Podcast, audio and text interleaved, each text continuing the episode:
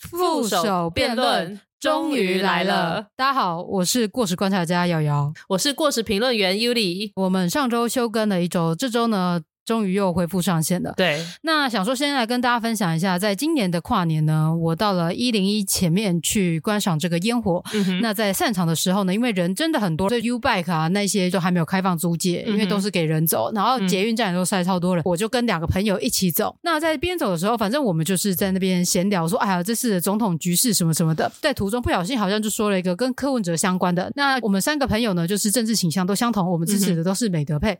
所以其实我们就是在嘲讽柯。科主席这样子，那这时呢，前方就是有两个女生呢，跟一个金发男子，然后金发男子呢就转过头来对我们说：“对对，要支持一号台湾的选择，台湾选择一号政党票，请投十二号。”然后他就用很诚挚的眼神一直看着我们，觉得以为说我们是认真想要支持柯文哲的。所以你们你们反讽不够明显，对，你们反讽被以为是真的。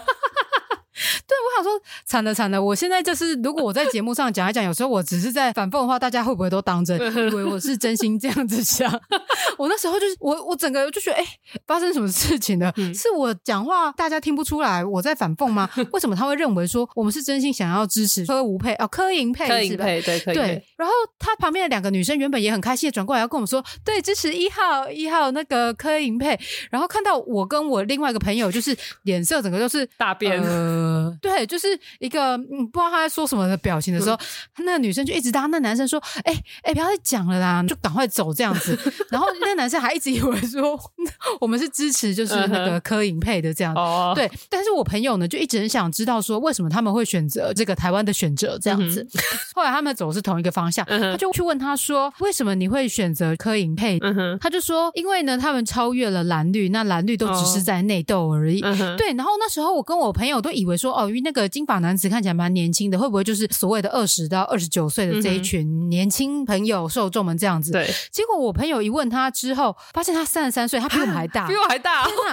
对，我也是年轻人。柯银配可以让人回春，选柯银配的，让你的外貌看起来就是变得十分之年轻这样子。对。然后他跟我朋友的言谈之下，他对于柯银配能够获胜胜选是相当有信心的，所以我朋友就对他说：“祝福你。” 后来就分道扬镳了。可是你看现在的封官民调，会觉得柯银配要胜出还是有困难的吧？因为虽然他在年轻人族群中是真的获得蛮大的支持，可是年轻人族群在整个可投票的人口数里面占的还只是一小部分呢。对，你说的是没错。可是因为他可能现在做民调那些有一些客观因素可能没办法克服，比如说可能是打手机的。不过其实网络民调也有可能会有人乱做，因为之前就是我忘记是哪一个传媒的，那他们在做线上民调的时候有在问说，哎，如果有郭董，然后还有柯文哲跟侯友谊，还有赖清德，你会选谁？那我那个前同事，因为他就一直很想要郭董可以出来选，所以呢，他就是都一直投郭董，然后也把这一个问卷散发给他的各个朋友，叫大家一定要让郭董。投给郭董，让郭董以为说很多人支持他这样子。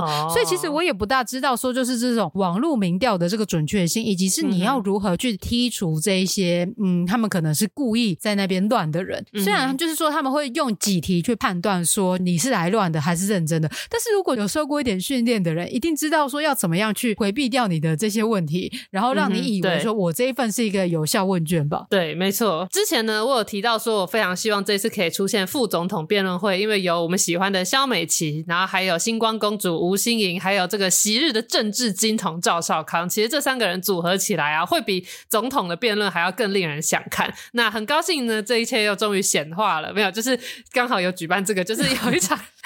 有一场副总统辩论会，很可惜的是有一个人没有参与。对，就是我们的赖佩霞女士没有一起参与这场盛会。当时你其实想要看到是她一起参与这一个盛事。对，因为赖佩霞现在在 YouTube 上点阅率最高的影片是教大家好好说话。对，就是一个 真的假的？对对，他有一个就是教表达的一个影片，在 YouTube 上点阅率非常的高，所以我其实很期待，就是这四个人交手会是什么样子的画面。那很可惜，赖佩霞最终就是没有继续参选。选。对，就是他们把台北的广告看板全部都买完了之后呢，却没有参选。所以我们今天呢，就来看一下副手的选举辩论会。对，但是可以看得出来，好像这一场的声量也没有特别高，大家好像可能觉得说谈论的内容其实也都算是一些老议题啦，因为毕竟对于台湾大家关心的问题就是那一些而已嘛，不外乎是核能啊，还有台湾的这个外交，以及就是台湾的制造业这一些，还有民生问题这样子。对，没错。但是我觉得观看率还有声量比较不高，还有一个原因就是因为它举办在元旦，大家才刚跨年回来，累累的，然后又在补眠，所以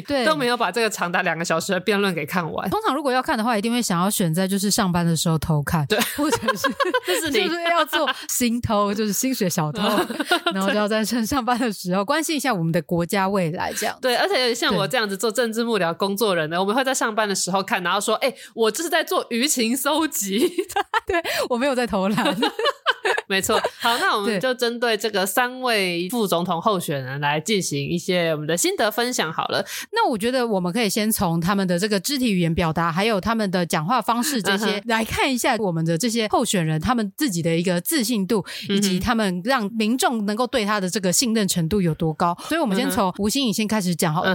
吴欣颖不知道是不是可能没有长期待在台湾的关系，所以他的那个中文就是听起来有一个腔调，然后不是很流利，在整个语表还有这个整个语言的结构上面，有时候都听不大懂他想要讲什么。对，没错。然后他又喜欢为了可能想要用一点博诺，就是亲民。对对对对，所以他就会想要用一些台语。可是问题他台语发音就不标准，没错。所以他整个听起来就是怪腔怪调的，然后就又很容易词不达意。没错，因为你不是用你最擅长的语言跟表达方式。对。然后他又透露出一种有点紧张的感觉，所以他连念稿我觉得都念不好，就是感觉可能是看跳行还是怎样。就他在念那个稿的时候，你就觉得他讲的很不通顺。断句断在一个很奇怪的地方。那像我们两个以前都是参加这种演讲比赛出来的人，你根本不可能说在这个舞台上你会让自己有这种断句断在一个奇怪的地方，或者是中间有一个尴尬的停顿，或者是演讲题目抽出来之后，哎，结果你没有照着问题回答。因为像他有一些对他的提问，他就没有去回答到。比如说在一开始前面有一个呃是 TBS 的主播嘛还是什么，然后他反正他就提了说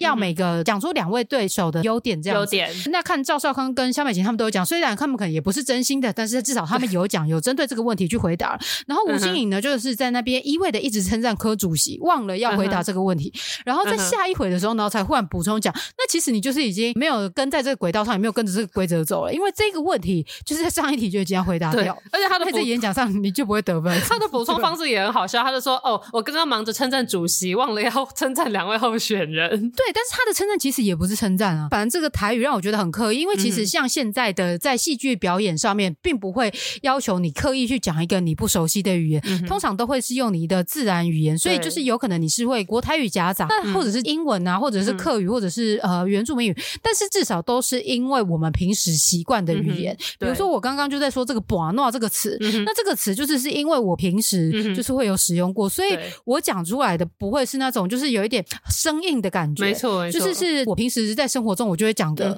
他这样子的行为让我觉得太过刻意了。对我知道他可以怎么改善，他如果全部用英文讲。的话就会好很多，因为我觉得他一整段里面最流畅的是他那个中间夹杂一些英文的地方，那个英文讲的特别流畅。对，所以我建议他下次就是用英文说就好了。但是他如果都讲英文的话，那他就会更坐实赵少康说他是美国人的 这件事情。没错，因为他一直在攻击他们两个是美国人。对，你们两个都曾经是美国人。对，那你针对吴欣颖，你还有什么要评论的吗？我针对吴欣颖的看法就跟你比较一样，不过我觉得她不愧是星光小公主，我觉得她每一次出场穿搭都蛮不错的，都很贵气。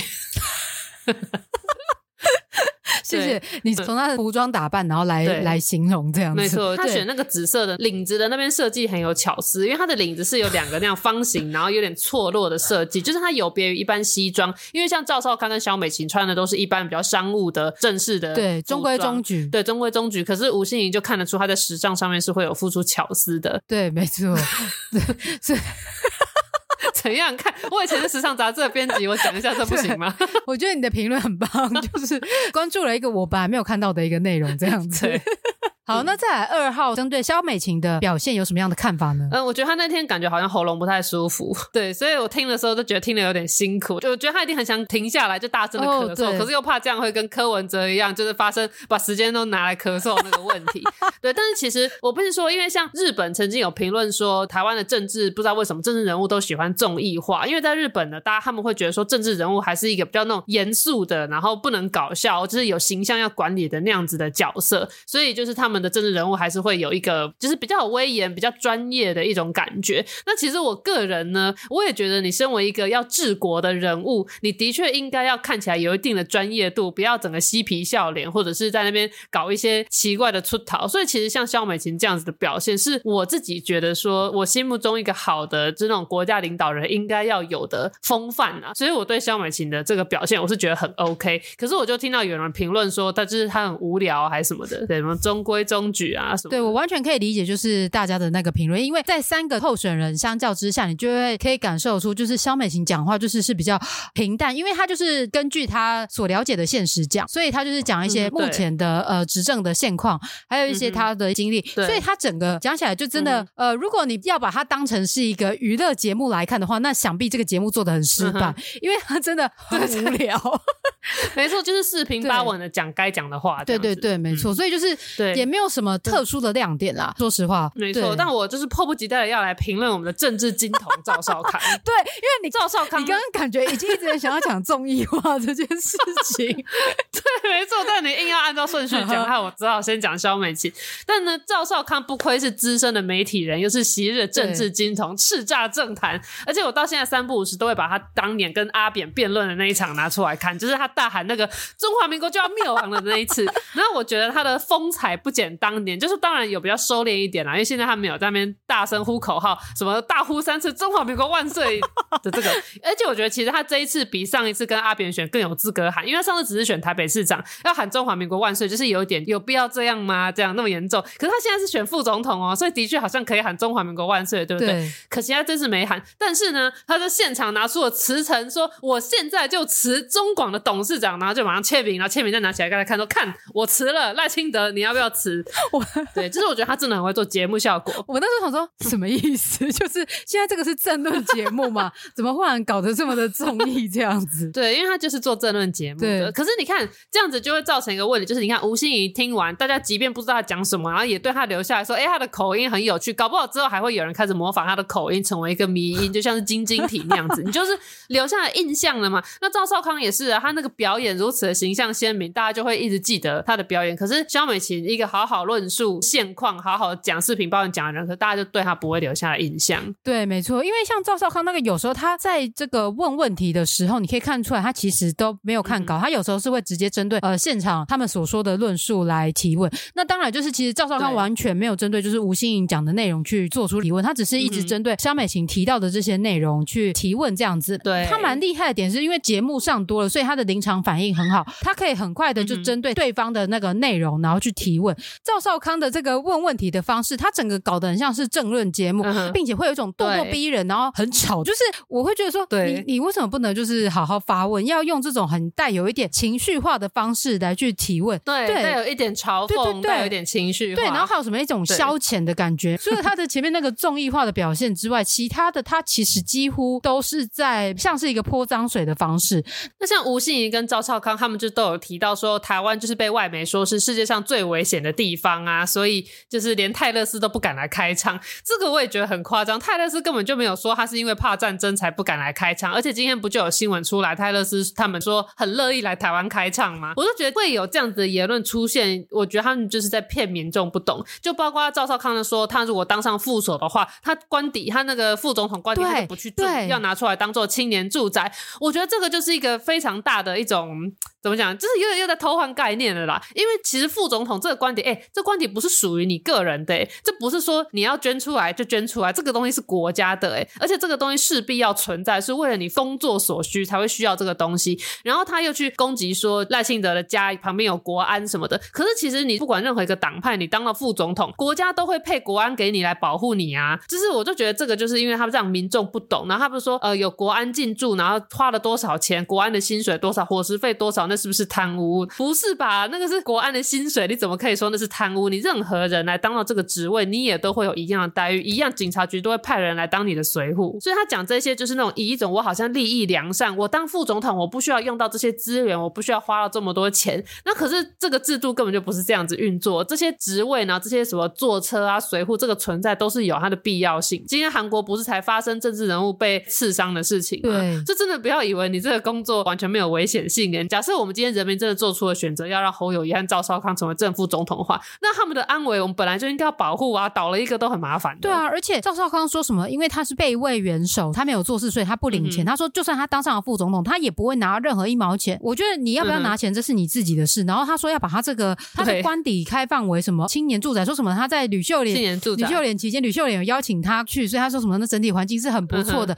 说什么在那边的话，水电费他付。请问一下，要怎么样才能够是他付？完全就是在讲一些狗屁不通、根本不可能可以实现的事情啊！对啊，而且官邸的水电费理论上应该是国家付，因为他等于就是一个，你就把官邸想成是比较大的公务员宿舍。而且再来就是，他真的不要骗大家，不知道官邸里面长怎样。你要把你的官邸变成青年住宅，你还要去打掉装潢做隔间呢，不然你要怎么当青年 住宅？对，我就在想说，官邸因为它还有宴客跟开会的需要，所以它一定会有一些接待外有一些空间是很大的。那你请问一下，青年住宅这个什么样的多？是每个人都打大通铺一起睡，是不是？这是什么概念？我完全不懂。对对对，做成合适 啊，榻榻米啊，大家一起睡，这很奇怪，我真的听不懂他在讲什么。而且就算他不住官邸，他去住在他自己家，也一样必须要有国安跟随护去保护他。对，没错。然后你还要另外弄一个地方出来，让国安跟水户居住。对啊，那你在搞事是不是？对对，所以为什么所有的首长一开始都很不想搬去官邸，但终究他们都必须搬过去，就是因为这个是工作有需要的。对，就是赵少康这样讲，就会好像让大众一般不知道这些规则的大众会觉得说：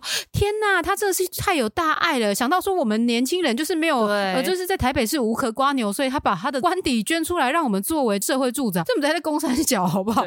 请问一下，这个制度是可以随便这样子运作的吗？因为乱改，然后乱七八糟。他在里面一直批评别人不懂什么概念什么之类，我觉得他自己才真的不懂吧？不对，他应该就是很懂，然后只是用话术在骗他，很懂大众这样子。对，然后他知道一般人不懂，对，所以就会用这样子的方式来塑造自己的大爱。对，没错。然后还有一个，我觉得也是赵少康的谬论，就是他是说共识可以是两个人没有共识。对，对，他就说什么，比如说你说你今天你要吃大鱼大肉，我要吃粥，然后我说好，就是你吃你的大鱼大肉，我吃我的粥，那这样子我们两个就都有共识。哎，这写在公三小，这是什么概我们共识就是我们都有吃到，对，我们都有吃到我们想吃的东西。那你这跟九二共识一中各表不是一样吗？就是你讲你的中华民国，所以他觉得一中各表没错啊。他说这是共识啊，因为我们绿营支持者，我们会说九二共识就是没有共识嘛，或是我们会说蓝白河的共识就是我当正的，你当负的嘛。那我们就在说他们没有共识啊，可是他们都说有，我们的共识就是我们没有共识。我说哎，我们没有共识，你说对，我们的确没共识，所以我们达成共识就是我们没有共识。啊那表示说你们最核心要讨论那件事情，你们两个还是没有共识啊？对啊，没错，所以这个也是歪理啊。对，很多的年轻人，假如看了这整场的辩论会，真的会觉得说，只是蓝绿在互泼脏水，然后民众党是孤立民众党，对对对，然后这种民众党是真心想要为了这个国家好，因为赵少康从头到尾他只针对肖美琴跟赖清德去做出提问，然后呢，全部内容也是针对民进党执政的一些他们觉得所谓的这个弊案或者是他不认可的事情去进行讨论而已，完全没有给呃民众党的吴欣颖吴欣颖说话对对对对，其实我觉得现在大家在嘲笑说，就是吴欣怡玻璃心啊，说什么蓝绿不要把我当空气之类。其实我觉得吴欣怡提出这个抗议还蛮有道理的，因为那个时候是赵少康负责提问的时候，他就针对肖美琴问了一些很针对性的问题，就肖美琴你怎样怎样怎样，请你回答，然后后面再补一句说，请吴女士也回答。啊，可是你那些问题全部都是针对肖美琴问的，你是要吴欣怡答什么？对，所以我觉得吴欣怡会说，请不要把我当空气，我觉得我完全可以理解。而且因为他补那个说什么，也请吴女士回答。我想说，如果我是他，对我他妈真的也不知道我要回什么。对啊，请问一下，我能帮肖小姐说话吗？对啊，我能帮肖小姐说话吗？而且这从头到尾，我都只有看到肖美琴在针对错误的资讯做出澄清，然后可是另外两个人，呃，一个是一直在说错误的资讯，然后另外一个就是在讲他的比较避重就轻的回答。哦，对，但是因为我觉得就是肖美琴，因为毕竟她是呃现任的执政党推出来的人选嘛，所以她对于这些政策啊什么的，她应该是会比较清楚，所以她也必须要为现在执行的这些政策去做辩护。那也可以看出，他是真的有做功课啊，所以他知道说有这些事情这样子，哪边有对对对，没错。那当然，另外两党是在野党，所以他们扮演一个监督者的角色，的确是可以针对目前现行的政策去进行提问了。只是有些提问的时候，都会觉得，嗯，他们到底有没有做功课。比如说像是吴新颖好了，他就只是一直在赞颂柯主席，一直说什么柯主席就是我们不用呃花钱什么买走路工就有什么三万多人到场。对，就是我不大知道说你在现场讲这个有什么意义，就是不要把它当空气啊。我们可是有三五万人的那个。好，然后我还想要提出一点，就是我觉得回答时间太短了，只给各个候选人两分钟的回答。你看肖美琴光是把对手讲的错误资讯澄清完，他其实都没有时间讲他真正想要论述的东西了。所以就是强烈建议公示，就是把大家回答时间稍微拉长一点。对，没错，我也觉得不论是哪一个候选人，就是在回答问题的时候，其实有时候你都还没办法听到他针对各个媒体的提问回答，就已经时间到了，因为他前面还必须要去反驳跟就是去澄清一些事情，然后时间就结束了，这样子。没错，对，哎，但是我在这一次的这个呃辩论会里面也听到一个蛮有趣的名词，那当然是我刚才在问你之后，你说这个很久以前就出现了，就是赵少康在说 绿营的媒体说绿媒对三明治这样，我想说哇，好聪明哦，好好笑的那个说法哦，三地名，你怎么会现在才听到？三明治已经讲超久了？从陈时中选市长的时候就已经有人在讲三明治，而且之前我记得是有人不知道在记者会上对柯文哲提问什么东西，然后柯文哲就直接回他，你是三明治看太多，好像是他去大学演讲，好像回答大学生是这样。那我有一点我也觉得不太理解，就是赵少康不是说台湾有八成的媒体全部都是绿营买去的那个偏绿的媒体，然后想说有吗？除了三明治之外还有其他的吗？可是而且他还说什么你们回家打开电视全部都是赖清德的广告，那为什么我现在办公室电视打开全部都是柯文哲跟侯友谊？你告诉我为什么？还是北部的话那个赖清德一直打，然后就是中南部都是被一号跟三号买走了，所以你一直看到。对对对，就是看他们的策略啦，可能哪边下比较多，哪边下比较少，也是有可能。对，哎，但是我还是想要回应，就是你看我们这个节目叫什么？这个我不推过时评论啊，对不起，对过时评论。对啊，那我是一个什么？我是过时观察家，所以我针对三明治很过时的，现在才知道，也是合情合理吧？对。相当的合情合理，超过时哦，没错。对，那只是把这个资讯也分享给跟我一样不知道有这个三明治的这个称号的听友们，这样子。大家知道三明治是什么吧？就是三立民事自由时报，对。对对对，然后是三大绿媒，对对对，没错。好的，那整体呢，这整个辩论会好像几乎都蛮蛮平淡的嘛，对不对？我记得你总统辩论会看到睡着，谢谢，对，没错，总统证件发表，谢谢你告诉大家。对总统证件发表，就是我就是几度都看到睡着。对，然后其实这个副总统这个，我本来第一时间在看的时候也是睡着的状态。那当然，那就是因为他在元旦播出，然后我们前一天因为举办阿里山日出音乐会，所以我们所有的工作人员是从前一天就直接通宵没有睡，直到那天下午。所以我们那天下午是我们工作人员在回程的车上想说，哎，我们来看一下好了。然后我们全部都没看完，全部都睡死了。好，所以这整体辩论会下来，嗯哼，我不知道哎，这样大家看完之后会选给谁啊？我不知道这个辩论会看完会有人因此而改变立场吗？我觉得应该是不会，会投赖萧佩的还是投赖萧佩啊？投民众党还是投民众党？投侯康佩的也还是侯康佩？对对，就是没有什么爆点让人就是会重新去动摇，然后改变自己已经做好的决定。对，没错，因为其实比如说在讲军队的一些问题的时候，其实吴新颖提的内容，我自己听不大懂他在讲什么，就是他讲。的讲完之后，每个字我都知道写成中文字要怎么写，但串在一起我就是听不懂。这是所谓的听君一席话，如听一席话。对。所以可能我们还是必须去翻一下他们的选举公报看一下吧，看一下他们到底做些什么事这样子。对我还没有回台北拿到我的选举公报。对，那因为我就是看了一下选举公报，我发现就是这一次民进党的这个排版十分之丑。对，民众党跟这个国民党他们的 总统候选人的这个证件的排版呢，十分的有重点吧，就是有把他们想要 highlight 的东西都特别的，真的假的？对，特别划分出来。这样不？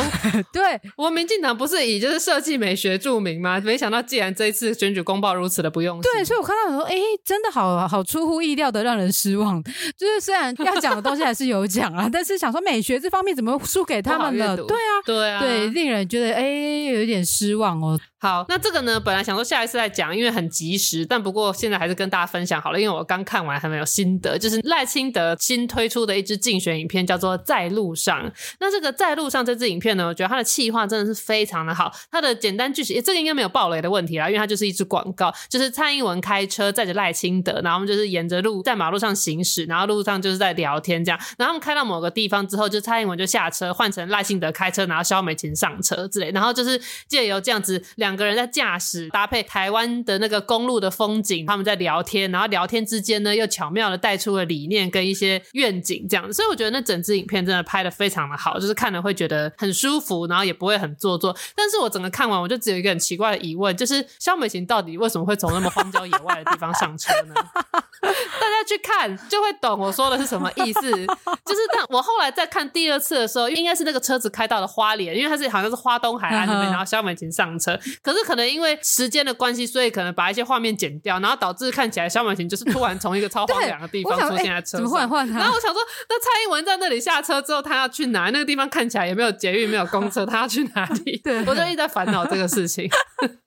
我那时候你跟我这样讲完之后，整个笑出来，完全没有想到这个问题，因为我以为他们会有一个什么，就是到了，然后蔡英文下车，萧美琴就是开车门上车最后，哎也没有啊，就是他就直接是出来在车上，然后蔡英文已经站在外面了，哦，就是很突然，想说 哪里蹦出来？对，但是不妨碍这支影片的流畅度啊，就只是有一种嗯的感觉。对，因为如果你看哦，你要塞那个开车门下去，然后有人上来说，你中间有时候就是会有一段很尴尬的一个转场跟画面，还有讲话的方式，就是对对对，你到底你的没错，就是那个敬畏也不好换，对对对对。但我觉得我蛮喜欢这一个企划的出发点，因为他的出发点其实是因为是蔡英文，他之前有应该有提过说他很喜欢开车，就是他其实好像听说也是一个标仔吧，就是很喜欢开快车的那一种。对，没错。对，所以他就借由这个开车切入，不仅结合了就是蔡英文给大家的印象是他喜欢开车，那也象征的好像在这个开车的过程中，就是稳稳的带领台湾在前行这样子。因为他也讲到说，哦，你开车很稳什么之类，就是想要表达说他稳稳的带台湾向前。对，然后开车也有一种就是行驶在民主的道路上的这样子的一个意向。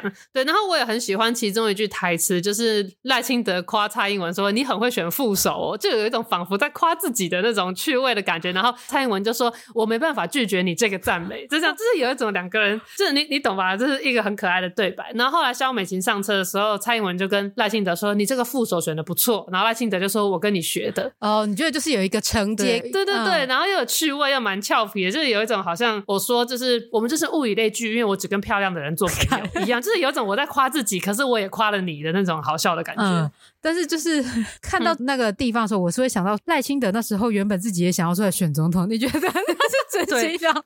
蔡，你觉得这个副手真的有选的好吗？不太确定。蔡英文一定也想说，我我其实才没有想要选你做副手。对，想说看这副手烂透。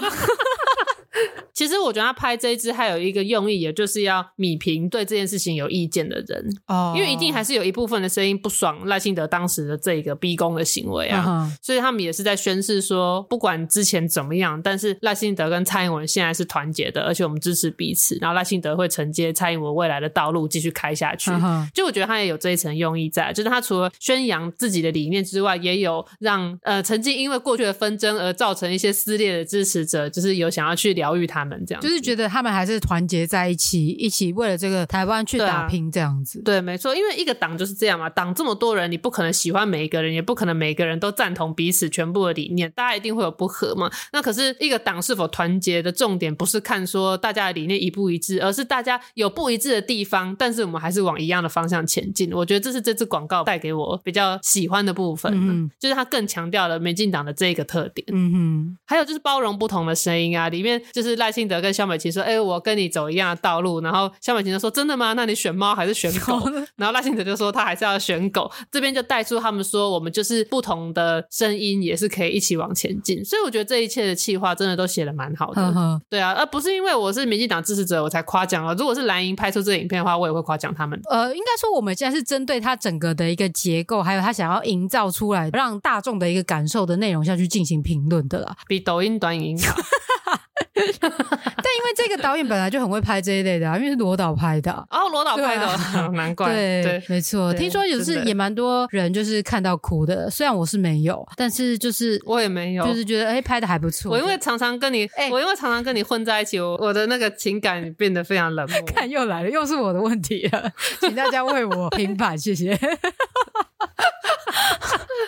好的，本周的过时评论就到这边，感谢大家收听过时评论员与过时观察家在第一时间为您做出的过时分析。我们下集再见，拜拜。